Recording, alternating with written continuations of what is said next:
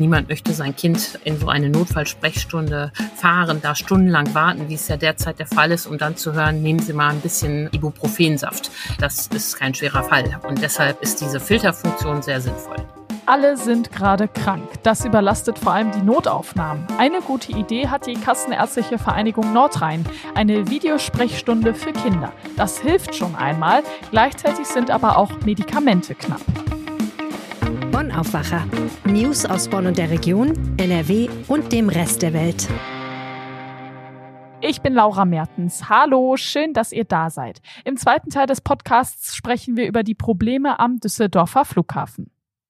Hier kommen die Meldungen aus Bonn für euch. Die Bonner Polizei ermittelt derzeit im Fall einer möglichen Vergewaltigung im Bereich des Bonner Hauptbahnhofs. Ein 34-jähriger Mann steht in Verdacht, eine Frau in einem Fotoautomaten im Bonner Hauptbahnhof vergewaltigt zu haben. Wie die Polizei auf Anfrage mitteilte, soll sich die Tat am frühen Montagmorgen gegen 4 Uhr im Bereich der Zugänge zu den Bahngleisen abgespielt haben. Der Mann und die 39 Jahre alte Frau gehören nach Generalanzeigerinformationen beide der Bonner Drogenszene an. Kurz zuvor soll der Mann zudem zwei 12 und 13 Jahre alte Mädchen sexuell belästigt haben. Wie die Staatsanwaltschaft Bonn mitteilte, zeigte die 39-Jährige den Mann kurz nach der vermeintlichen Tat bei der Bundespolizei an. Sie gab an, dass es zunächst gegen Geld sexuelle Handlungen zwischen ihr und dem 34-Jährigen gegeben habe. Danach soll der Mann aber weitere sexuelle Handlungen vollzogen haben, die von der Frau nicht gewollt waren. Zwei Mädchen im Alter von 12 und 13 Jahren meldeten sich kurz zuvor auf derselben Wache und gaben an, dass der Mann sie sexuell belästigt haben soll. Er wurde von der Polizei gefasst gefasst und vorläufig festgenommen. Die Ermittlungen dauern allerdings an, da das mutmaßliche Opfer nach ihrer Anzeige nicht mehr mit den Ermittlern sprach und auch einer Vorladung nicht nachkam. Auch die beiden Mädchen sollen noch einmal von der Bonner Polizei vernommen werden. Der Kreis Ahrweiler zweifelt Rechnungen an, die das Deutsche Rote Kreuz für seine Fluthilfe erstellt hat. Diese sollen nun extern juristisch geprüft werden, wie der Kreistag kürzlich entschied. Es geht um offene Forderungen des DRK an den Kreis über 7,7 Millionen Euro. Der größte Brocken eine Rechnung über Verpflegungsleistungen über mehr als 6 Millionen Euro.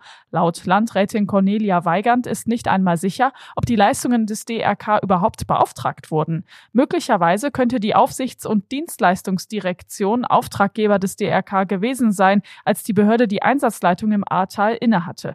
DRK-Generalsekretär Christian Reuter betont gegenüber dem Generalanzeiger, man stelle ausschließlich Einsätze in Rechnung, zu denen im Vorfeld konkrete Kostenübernahmeerklärungen vereinbart wurden.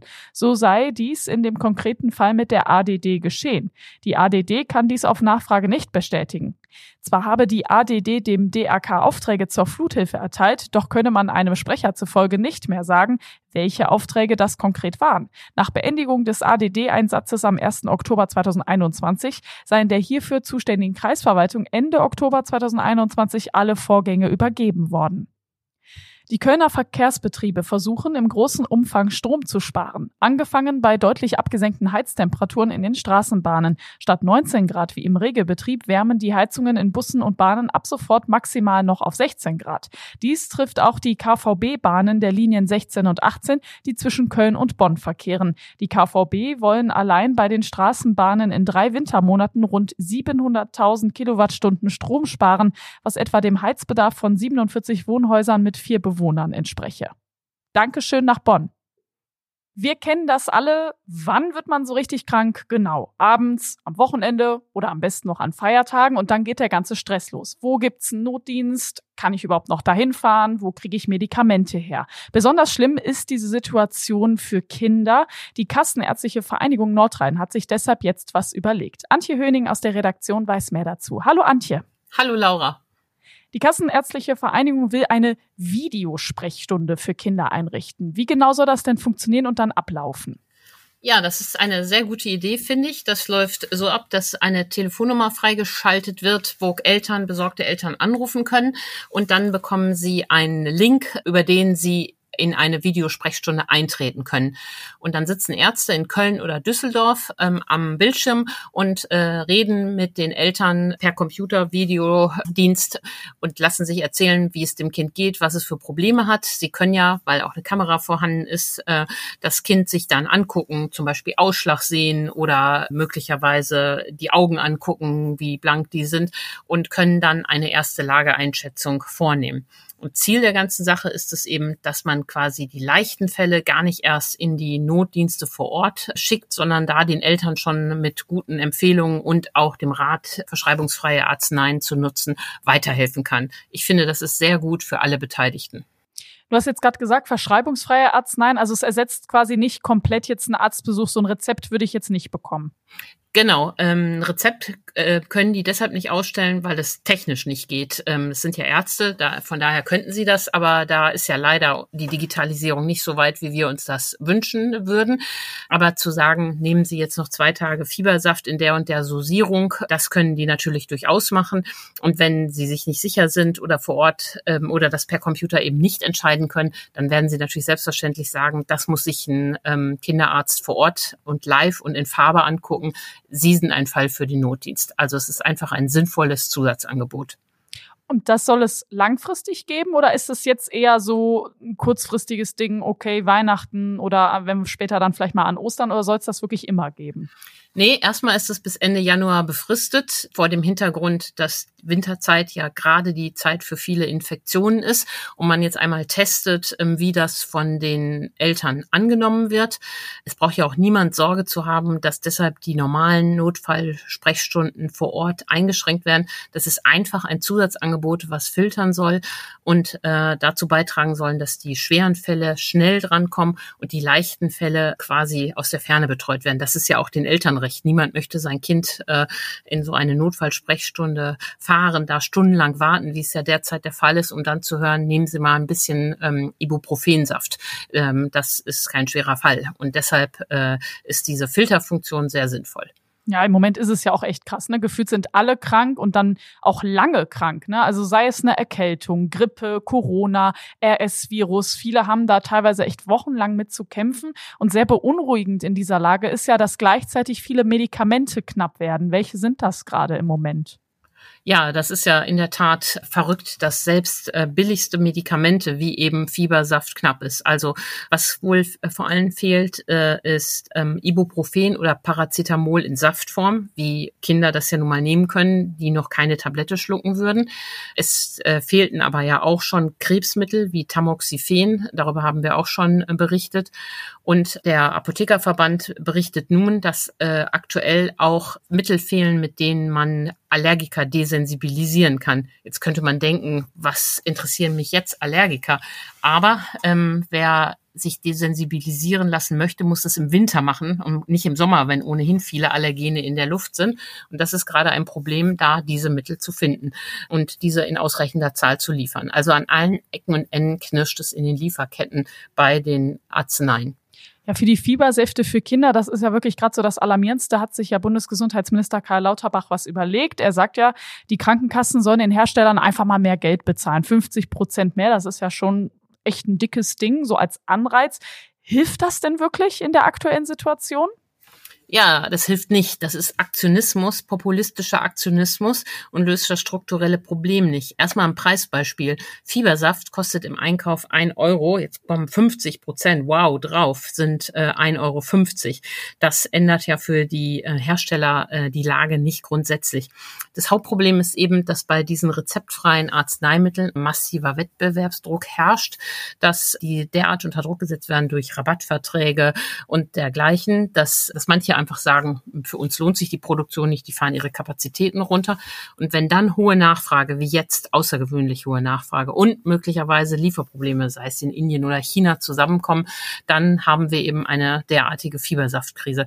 Und das ist mit ähm, ein paar Cent nicht zu lösen. Das muss man strukturell lösen, indem man die Preisgestaltung für diese Generika, für diese rezeptfreien Arzneimittel neu aufsetzt. Für innovative Arzneimittel macht der Staat keine Vorschriften. Da können die Pharmahersteller hier Mondpreise nehmen. Aber bei den Generikern, was ja eigentlich die Basisversorgung für Krankheiten leichterer Art ist, hat man es übertrieben. Da müsste er ansetzen. Stattdessen haut er da jetzt mal einfach, auch ohne mit den Kassen zu sprechen, äh, so eine neue Festbetragsregelung raus. Das ist zwar typisch Lauterbach, aber nicht überzeugend können wir also streichen. Auch die Bundesärztekammer hat sich ja Gedanken wegen der Medikamentenknappheit gemacht. Sie hat einen Medikamentenflohmarkt vorgeschlagen. Was soll das bedeuten?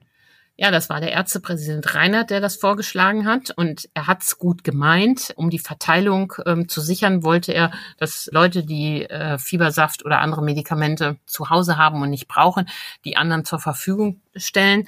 Die Apotheker sind da natürlich alarmiert. Es geht dabei nicht darum, dass man sich unter Verwandten oder Nachbarn aushilft. Das, äh, dazu braucht man ja auch keinen Flohmarkt. Das macht man ja schon automatisch, sondern es geht darum, dass man das so institutionalisiert.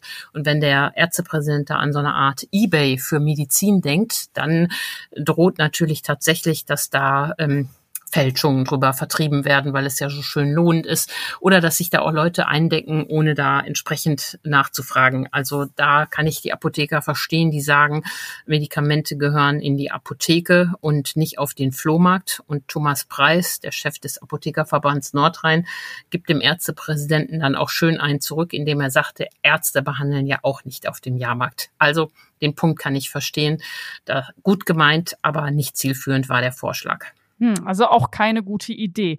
Das heißt ja jetzt im Endeffekt, dass wir irgendwie noch eine Weile damit klarkommen müssen, dass Medikamente knapp sind, während einfach alle krank sind. Ja, genau. Oh, es wird eben ganz schnell Zeit, dass äh, Lauterbach da an diesem grundlegenden äh, Problem arbeitet, ähm, um das ähm, äh, hinzubekommen, dass Anreize geschaffen werden, dass die Produktion wieder auf die Schultern mehrerer Hersteller verteilt werden. Dann können Ausfälle bei einem Hersteller fallen dann nicht so ins Gewicht. Äh, Lieferkettenprobleme, sei es wegen Transport oder, wie wir es ja oft erlebt haben, Lockdowns in China, können dann nicht mehr so äh, starke Auswirkungen haben. Es ist im Grunde immer das Gleiche nicht alle Eier in einen Korb legen, die Lasten auf viele Schultern verteilen, das sichert eine stabile Versorgung. Und da müssen wir hin zurückkommen. Danke dir, Antje. Vielen Dank, Laura.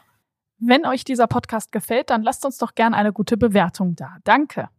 Weiter geht's jetzt mit dem zweiten Teil. Darüber haben wir in den vergangenen Monaten ganz oft gesprochen, der Düsseldorfer Flughafen und seine Pannen. Ich erinnere noch mal kurz dran, ultralange Wartezeiten am Check-in und an den Sicherheitskontrollen, verloren gegangene Koffer. Jetzt stehen wir ja kurz vor den Weihnachtsferien und die vergangenen Wochen waren ja eher ruhig. Da könnte man ja meinen, der Flughafen hätte die viele Zeit genutzt, um die Sachen zu verbessern. Lilly Stegner aus dem NRW-Ressort der Rheinischen Post ist dafür jetzt zu Gast. Hallo Lilly. Hi. Wichtigste Frage, hat der Flughafen was getan? Nicht wirklich. Wobei man dazu sagen muss, diese ganzen Probleme, die bei den Sicherheitskontrollen der Passagiere in den letzten Wochen und Monaten für Aufsehen erregt haben, die sind ja gar nicht in der Hand des Flughafens. Zuständig ist da aktuell die Bundespolizei, die diese Kontrollen wiederum an Dienstleisterfirmen weitergeben hat. Das ist am Düsseldorfer Flughafen der ähm, DSW, nennt sich diese Firma, Deutsche Schutz- und Wachdienst. Und äh, die haben eben in den letzten Monaten extrem mit Personalnot zu kämpfen, was zum Teil auch daran liegt, dass sie bisher immer nur Menschen in Teilzeit angestellt haben. Ja gut, das ist im Grunde logisch. Ne? Wenn ich jetzt mehr Personal brauche, das aber nicht mal eben herzaubern kann, dann sollte ich natürlich meinen Mitarbeitenden anbieten, mehr zu arbeiten. Tatsächlich ist das jetzt die große Neuerung, die auch ein bisschen äh, Hoffnung gibt und auch so ein bisschen ja ein Schritt in die richtige Richtung ist. Ab Februar will die DSW nicht nur die Menschen, die sie jetzt schon angestellt hat, äh, die die Möglichkeit bieten, in Vollzeit zu arbeiten, sondern auch bei den Neueinstellungen, was natürlich dann schon mal, wenn die Menschen ihre Stundenanzahl dort aufstecken stocken können, ein großes ähm, Zugeständnis sein wird und äh, ja das Problem hoffentlich ein bisschen mildert. Mm, ja, das wird natürlich den Leuten nichts mehr bringen, die jetzt über die Weihnachtstage weg wollen, ne? Nee, also das muss man sagen. Die Weihnachtsferien sind im Prinzip aus planerischer Sicht da gelaufen. Ähm, es werden rund 600.000 Passagiere über die Weihnachtsferien erwartet werden. Alleine jetzt am Freitag, wenn die starten, 45.000. Und ähm, da muss man sagen, da sind Warteschlangen im Prinzip vorprogrammiert, weil all diese Änderungen greifen eben noch nicht und äh, die Vollzeitstellen werden ohnehin erst ab Februar besetzt. Und dann muss man dazu sagen, kommt da ja auch noch mal die Ausbildungszeit, denn man braucht ja auch eine gewisse Qualifikation, um Passagiere zu kontrollieren. Wie sieht's denn mit den Osterferien aus? Das ist ja dann im kommenden Jahr die erste große Reisewelle, die wir erwarten können. Man hofft es. Es gibt unterschiedliche Stimmen. Äh, die Menschen sind unterschiedlich optimistisch. Äh, ich habe gesprochen mit Sander Martens, die ist Bundestagsabgeordnete für die SPD. Die sagt, ähm, wahrscheinlich reicht es nicht, aber es wird es schon mal verbessern. Und auch die Gewerkschaft Verdi sagt, es ist zwar ein erster Schritt, aber es kann eben nur ein erster Schritt sein. Es müssen trotzdem dringend Leute rekrutiert werden. Es müssen dort mehr Leute arbeiten, weil nur diejenigen, die da jetzt schon arbeiten, ihre Stunden aufzustecken, aufstocken, das wird nicht reichen. Ähm, wie schnell das geht bis zu den Osterferien ist fraglich, weil wenn man jetzt sieht, dass die DSW ab Februar Vollzeit anbieten will und die Ausbildung circa zehn Wochen mindestens dauert und dann auch noch eine Zuverlässigkeitsprüfung erfolgen muss, dann wird das halt schon knapp für die Osterferien. Aktuell ist ja die Bundespolizei für die Sicherheitskontrollen verantwortlich. Die Checks machen dann aber die privaten Firmen. Bleibt das denn so? Weil die Bundespolizei würde diese Verantwortung auch gern loswerden, ne? Ja, man muss sich halt, also aktuell ist wie gesagt ein Dienstleister am Flughafen zuständig für diese Kontrollen. Die Bundespolizei verantwortet das, steuert das und, und sucht auch quasi den, ähm, den Dienstleister aus. Wer da in Zukunft für verantwortlich sein soll, das ist ja aber gerade und auch eigentlich schon seit Monaten die große, große Frage. Also es gibt Politikerinnen zum Beispiel wie Frau Martens, die ich eben schon erwähnt habe, die sich für das sogenannte Münchner Modell aussprechen, wo es quasi eine Tochtergesellschaft des Landes wäre, die das Ganze in der Hand hält. Das heißt, es wäre nicht mehr in privater Hand, sondern in öffentlicher Hand. Dann gibt es auch den Flughafen selbst, der sagt, wir würden es gerne selber steuern und regeln. Das hat jetzt gerade der scheidende Flughafenchef bestätigt in einem Interview mit der Redaktion. Da wird, glaube ich, noch einiges passieren, aber das dauert und auch da äh, brauchen wir für die Osterferien keine großen Neuerungen zu hoffen. Infos waren das von Lilly Stegner. Danke. Sehr gerne. Diese Meldungen werden heute noch wichtig. Der NRW-Landtag stimmt heute auf einer Sondersitzung über das sogenannte Sondervermögen Krisenbewältigung ab. Die Landesregierung will dafür Kredite von bis zu 5 Milliarden Euro aufnehmen. Erste Krisenhilfen sollen ab Januar fließen. Bei der Gasexplosion in Duisburg-Mündelheim haben sich vier Menschen verletzt. Der Stadtteil könnte noch heute keine stabile Gasversorgung haben. An einer Baustelle an der B288 war ein Feuer an zwei unterirdischen Gasleitungen ausgebrochen. Alle aktuellen Infos dazu findet ihr jederzeit auf RP Online.